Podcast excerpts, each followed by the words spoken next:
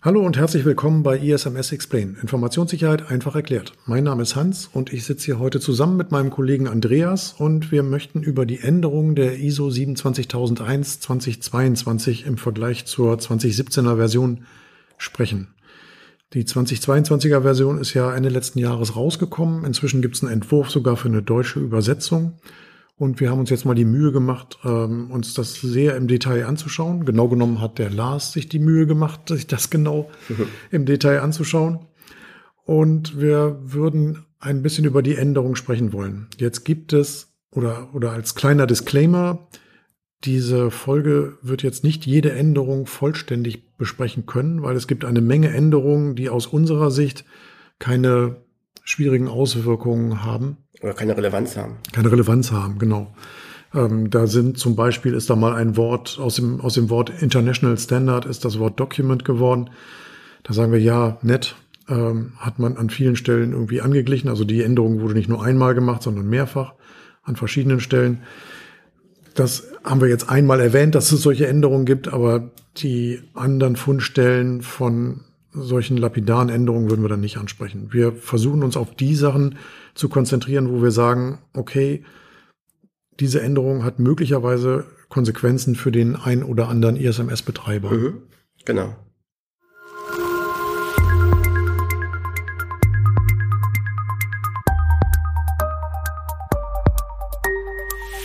ISMS Explain.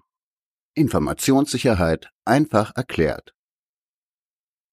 Ja, wir fangen mal an mit Normkapitel 4.2, Verstehen der Erfordernisse und Erwartungen interessierter Parteien. Da gibt es eine Änderung. Da waren vorher ähm, zwei Punkte. Die Organisation muss, die interessierten Parteien, die für ihr ISMS relevant sind und die Anforderungen dieser interessierten Parteien mit Bezug zur Informationssicherheit bestimmen. Und das wurde ergänzt um einen weiteren Punkt, Punkt C, der heißt nämlich, die Organisation soll bestimmen, welche dieser Anforderungen durch das Informationssicherheitsmanagementsystem behandelt werden. Was kann das bedeuten? Was kann das für Konsequenzen haben? Also zunächst würde ich sagen, ähm, habt eure Anforderungen im Griff.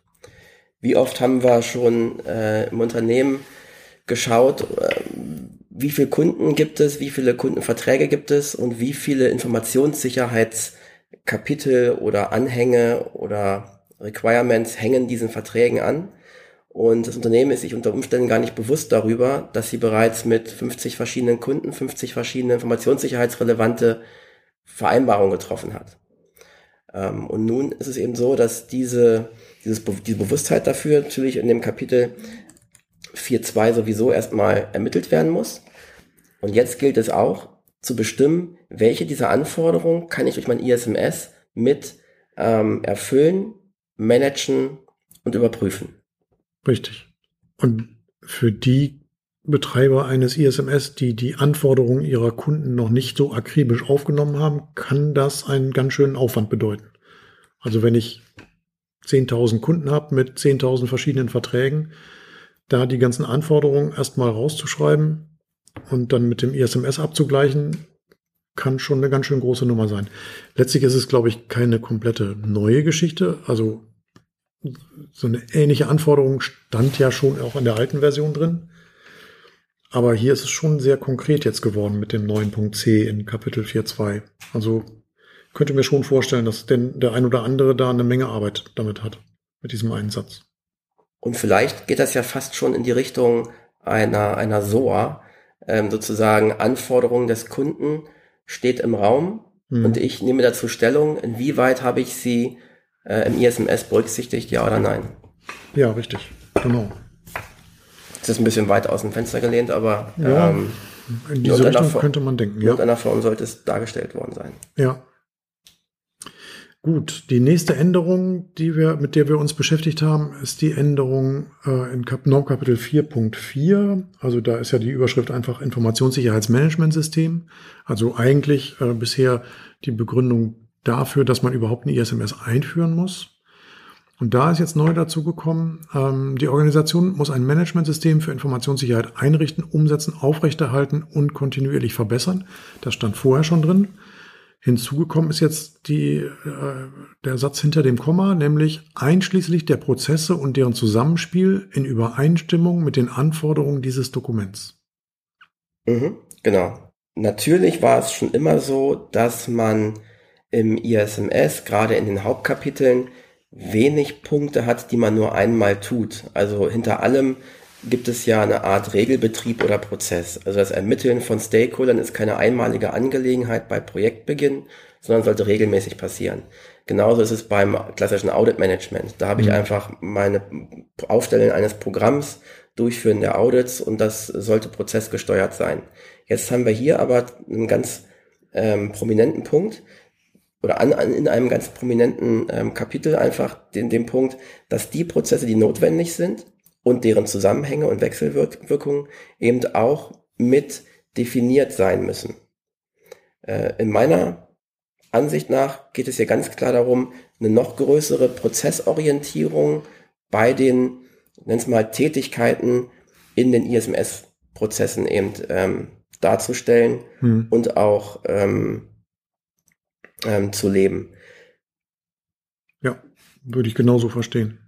Genau, hier kann man den Hinweis auf solche Prozessreferenzmodelle wie die ISO TR 27022 vielleicht noch mit anbringen, mhm. weil dort im Prinzip die, ähm, die Prozesse, die, im, die, die in einem ISMS notwendig sind, dort schon einmal äh, modellhaft aufgeführt sind und vor allem auch das Zusammenspiel dort ähm, dargestellt ist.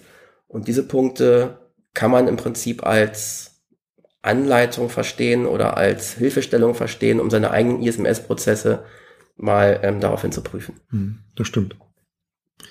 Ja, vielleicht hier nochmal ein kleiner Hinweis. Ähm, wir haben, als wir die 27.001 2022 beim Beuth Verlag gekauft haben, haben wir dazu ein Redline-Dokument bekommen. Ähm, in diesem Dokument sind die Änderungen sehr schön hervorgehoben. Also da kann man ganz gut erkennen, ähm, was sich wie geändert hat. Also an einigen Stellen gut, an anderen Stellen besser und an der nächsten Stelle manchmal auch gar nicht so richtig. Man muss trotzdem noch beide Normversionen dann nebeneinander liegen haben und dann noch mal ein bisschen gucken. Aber zumindest findet man die Änderungen so schon deutlich leichter. Es gibt ein, zwei Sachen, die auch im Redline-Dokument nicht gekennzeichnet sind, obwohl sie geändert wurden. Aber der überwiegende Teil ist schon in einer sehr guten Qualität. Das haben wir als Basis benutzt. Wir können es leider nicht ähm, auf unserer Webseite veröffentlichen, weil wir die Rechte nicht dazu haben. Wir können jetzt hier darüber sprechen, das ist okay, aber ähm, das Dokument veröffentlichen dürfen wir leider nicht. Aber da sei euch empfohlen, kauft die ISO 27021 22 und äh, beachtet das Redline-Dokument, was da mitgeliefert wird. Die nächste Änderung ist das Kapitel 613, Buchstabe C. Und zwar geht es darum, dass dort eine Note steht, die jetzt nur verändert wurde, die gab es schon immer, aber die Art der Änderung, die weist darauf hin, dass nochmal ein gewisser Sachverhalt unterstrichen wurde. Und zwar hieß es in der Vergangenheit, dass der Anhang A eine umfangreiche Liste von Kontrollen oder von äh, Steuerungsmaßnahmen beinhaltet. Und jetzt ist eben dieses umfangreich gestrichen worden. Das ist nur noch eine Liste von ähm, Kontrollmaßnahmen und von möglichen Kontrollmaßnahmen. Also aus umfangreiche Liste von Maßnahmen wurde eine Liste mit möglichen Steuerungsmaßnahmen. Das war schon immer so, dass man gesagt hat, der Annex A ist nur ein Beispiel. Man kann sich auch in beliebig anderen Kontrollsets bedienen. Oder den ergänzen um weitere Maßnahmen. Genau. Mhm. Ähm, und hier ist nochmal die Unterstreichung jetzt, dass das nochmal hervorgehoben wurde.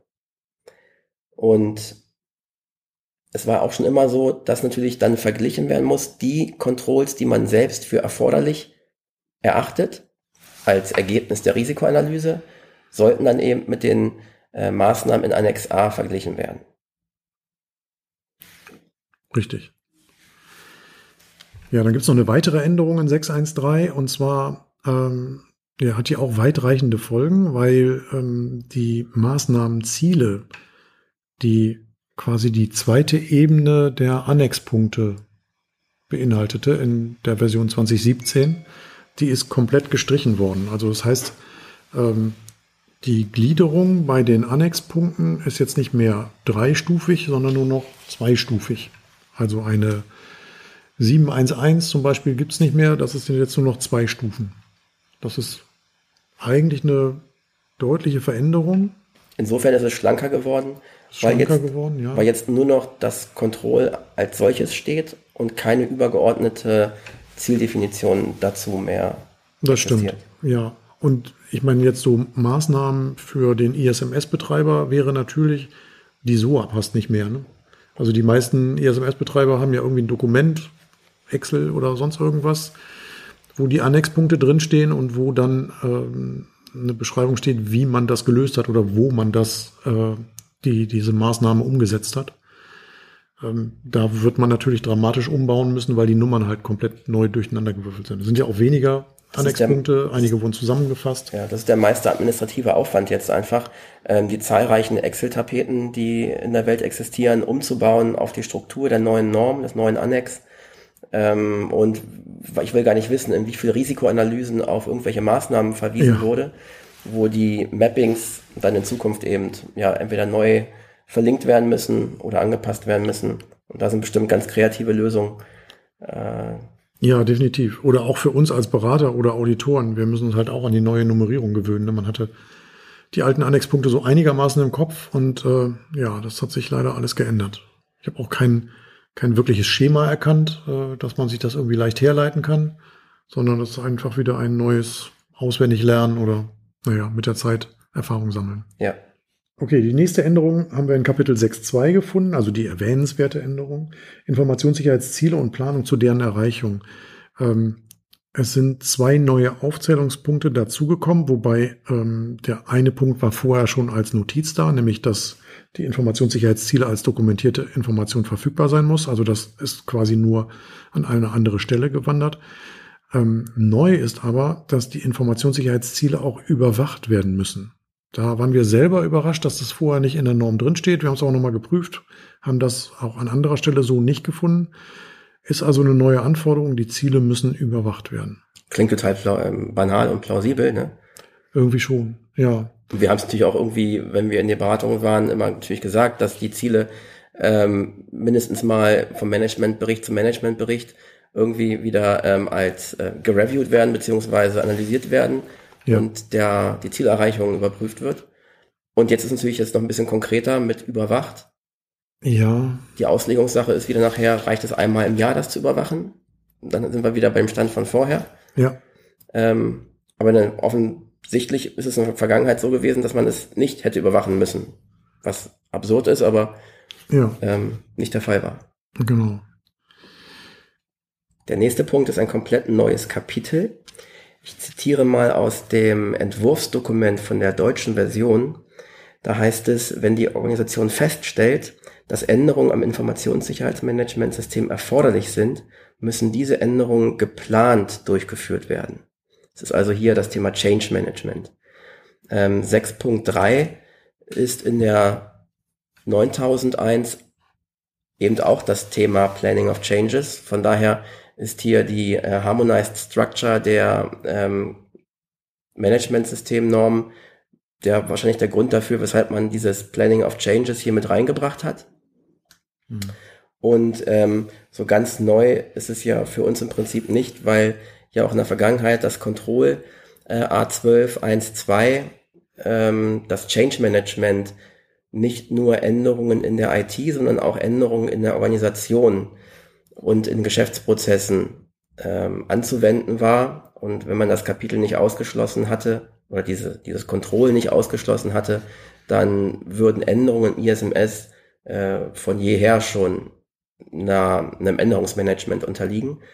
Ähm, hier ist jetzt dediziert nochmal für das Managementsystem mit aufgenommen worden und entfaltet damit auch seine Gültigkeit unabhängig davon, ob man Control anwendet oder nicht. Genau. Vielleicht noch ergänzend und zum Üben. Äh, du hast gerade Annex.12 1.2 angesprochen. Das ist ja Schnee von gestern. Das neue Control ist 832. Also kann man sich schon mal dran gewöhnen. Genau, vielen Dank dafür. Okay, nächste Änderung wäre Kapitel 8.1 betriebliche Planung und Steuerung.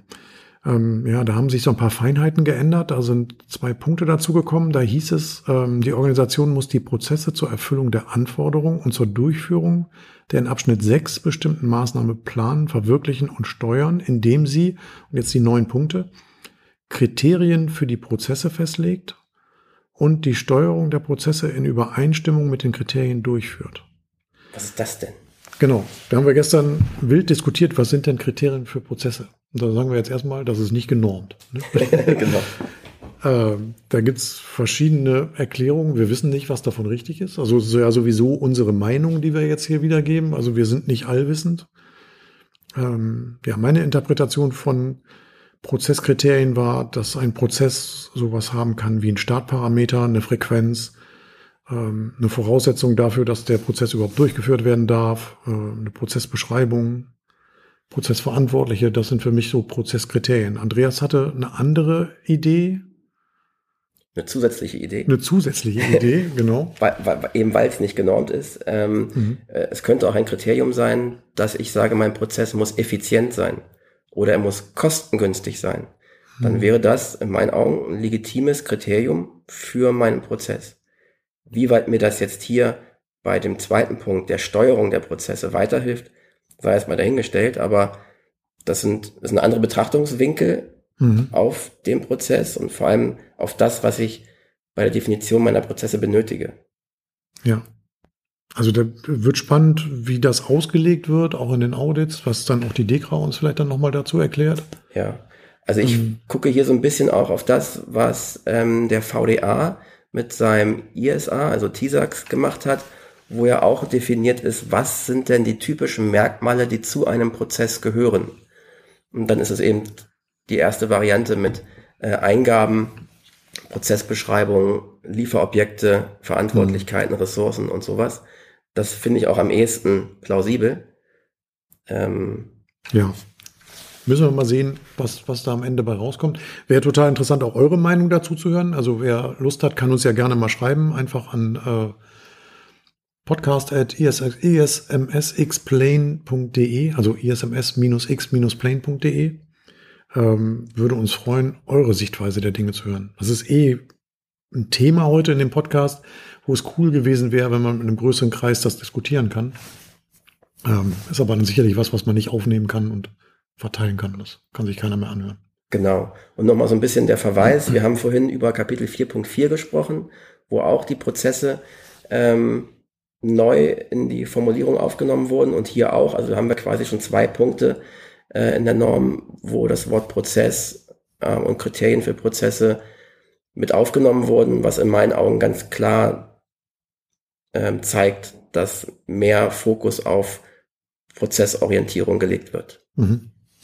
Genau. Im Kapitel 8.1 gibt es eine Änderung, die sich mit ausgegliederten Prozessen befasst. Ähm, in der früheren Version ging es ganz allgemein um ausgegliederte Prozesse. Jetzt wurde dieser, diese Formulierung meines Erachtens nach ein bisschen erweitert. Und jetzt geht es um extern bereitgestellte Prozesse, Produkte oder Dienstleistungen. Und zwar diejenigen, die für das Informationssicherheitsmanagementsystem relevant sind. Und diese bereitgestellten Prozesse, Produkte oder Dienstleistungen müssen eben kontrolliert werden. Genau, da hatten wir gestern die Diskussion, was ist jetzt damit genau gemeint? Also die für das Informationssicherheitsmanagementsystem relevant sind. Sind das Produkte, sagen wir mal zum Beispiel, wir benutzen ja bei uns Intervalid fürs ESMS. Ähm, und wäre das jetzt ein Produkt, das für das Informationssicherheitsmanagementsystem relevant ist, weil es direkt damit befasst ist? Also nach unserer Vorstellung gibt's ja immer das Managementsystem als solches, Kapitel 4 bis 10. Wie mhm. funktioniert ein Managementsystem? Und wenn ich so ein Tool habe, was meinen Risikoprozess oder auch andere Dinge unterstützt, hat das natürlich mindestens das die Auswirkung auf mein Managementsystem. Ja. Die Frage wäre aber jetzt auch, mit meinem Managementsystem steuere ich ja ähm, die Umsetzung von Maßnahmen und ich greife ja auch über die Controls in andere Geschäftsprozesse mit hinein. Genau. Und die Frage wäre, wenn ähm, ausgelagerte ähm, Prozesse, Produkte oder Dienstleistungen meinetwegen in Bezug auf eine HR-Software oder ähm, eine lokale Software ähm, im Bereich Facility Management, wenn die eben durch extern betrieben oder bereitgestellt werden, haben die auch Auswirkungen auf das Managementsystem. Mhm. Meines Erachtens nach gibt es nach wie vor das Control, was sich mit Supplier Management befasst. Von daher ähm, sind solche Dinge meines Erachtens nach dort nach wie vor zu äh, mit berücksichtigen und ich würde mich zurückziehen auf die Meinung, hier ist dediziert vom Managementsystem die Rede. Mhm. Also geht es eben in diesem Punkt, weil es auch ein Punkt des Hauptkapitels ist, nur um Sachen, die doch das Managementsystem betreffen. Ja, dem würde ich mich anschließen. Das macht aus meiner Sicht auch Sinn. Ja, also alle Produkte, Tools und Cloud-Services, die man ähm, zum Betrieb seines Managementsystems nutzt, müssen jetzt, ich sag mal, ein Häkchen verstärkt ähm, eben überprüft, kontrolliert und gemanagt werden. Genau. Okay, die nächste Änderung, die wir haben, ist, äh, bezieht sich auf Kapitel 9.3 Management Bewertung. Ähm, ja, möglicherweise haben viele von euch immer gesagt, ähm, Management Bewertung sind Punkt A bis F aus Kapitel 9.3 ergibt die Gliederung des Management äh, Reports oder Management Reviews. All die Menschen müssen sich umgewöhnen. Ähm, es heißt jetzt die Punkte A bis G äh, beschreiben den Inhalt, das Inhaltsverzeichnis des Management Reviews. Und zwar ist da ein neuer Punkt dazugekommen, nämlich Punkt C. Die anderen haben sich natürlich dementsprechend nach hinten verschoben. Ähm, die Management-Bewertung muss folgende Aspekte behandeln und dann kommen halt die ganzen Punkte. Punkt C bedeutet dann Veränderung bei den Erfordernissen und Erwartungen von interessierten Parteien, die relevant für das Informationssicherheitsmanagementsystem sind. Also das ist ein neuer Punkt, den wir zukünftig alle in unsere Management-Reviews aufnehmen müssen. Das ist, denke ich, jetzt keine große Wissenschaft, aber ist halt ein Punkt, den, ähm, von dem alle betroffen sind. Und vielleicht noch zu ergänzen, es gibt im weiteren Verlauf ein sowieso schon den Punkt Rückmeldung von interessierten Parteien. Genau. Und hier ist es aber spezifiziert worden. Genau, hier geht es jetzt um die Veränderungen. Ja ja, sicherlich keine Raketentechnik äh, lösbar, das Problem. Vielleicht noch der Hinweis, äh, Kapitel 9.3 hat sich strukturell auch komplett verändert. Also da ist eine zusätzliche Überschriftenebene, also die dritte Ebene mit aufgenommen worden. Äh, inhaltlich hat sich dadurch aber eigentlich nicht viel verändert, außer diesem einen angesprochenen Punkt. Eine weitere marginale Änderung ist, dass in Kapitel 10 die beiden Kapitel 10.1 und 10.2 einfach ausgetauscht wurden.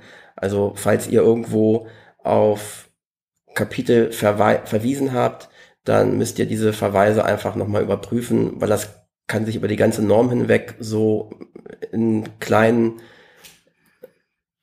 Abschnitten zugetragen haben, dass mhm. da mal das ein oder andere Kapitel nach oben oder unten gerutscht ist. Also Verweise gilt es generell zu überprüfen. Ja, genau. Gut, dann sind wir, glaube ich, durch, zumindest mit den Norm-Hauptkapiteln. Wir müssen uns jetzt als nächstes dann mit dem Annex beschäftigen. Das ist wesentlich aufwendiger, weil halt diese gesamte Struktur sich da verändert hat, Annexpunkte zusammengefasst wurden. Ähm, ja, das wäre die Aufgabe dann für die Oktoberfolge. Gut, ähm, wir haben leider diesmal keine Dokumente, die wir mit euch teilen können. Ähm, das Problem ist halt, sind halt hier die Lizenzgründe. Wir haben natürlich eine Arbeitsdatei, die der Lars für uns ganz toll aufbereitet hat, ähm, die wir jetzt hier auch für den Podcast verwendet haben. Wir würden die sicherlich gerne zur Verfügung stellen, dürfen wir aber nicht, weil die halt die Norminhalte enthält. Ähm, daher können wir das nicht einfach so veröffentlichen oder mit euch teilen. Trotzdem würden wir uns freuen über so ein paar Diskussionsbeiträge, wenn ihr uns dann vielleicht einfach Mails schreibt an podcast at isms-x-plane.de, ähm, wie ihr die Sachen so seht oder wie ihr mit den Änderungen umgeht. Wir würden da in der nächsten Folge dann sicherlich auch nochmal darauf hinweisen. Ja, ansonsten vielen Dank fürs Zuhören. Ähm, vielleicht nochmal der Hinweis, wer Lust hat, nicht nur den Podcast zu hören, sondern vielleicht auch mit uns zu arbeiten, kann sich auch gerne bewerben. Ähm, einfach eine Mail an bewerbung.abat.de schreiben oder meinetwegen auch an die Podcast-Adresse dann leiten wir das weiter und ähm, werden uns sicherlich zum Gespräch treffen. Ja, vielen Dank fürs Zuhören und danke Andreas. Hat Spaß gemacht. Bis danke. zur nächsten Folge. Ciao.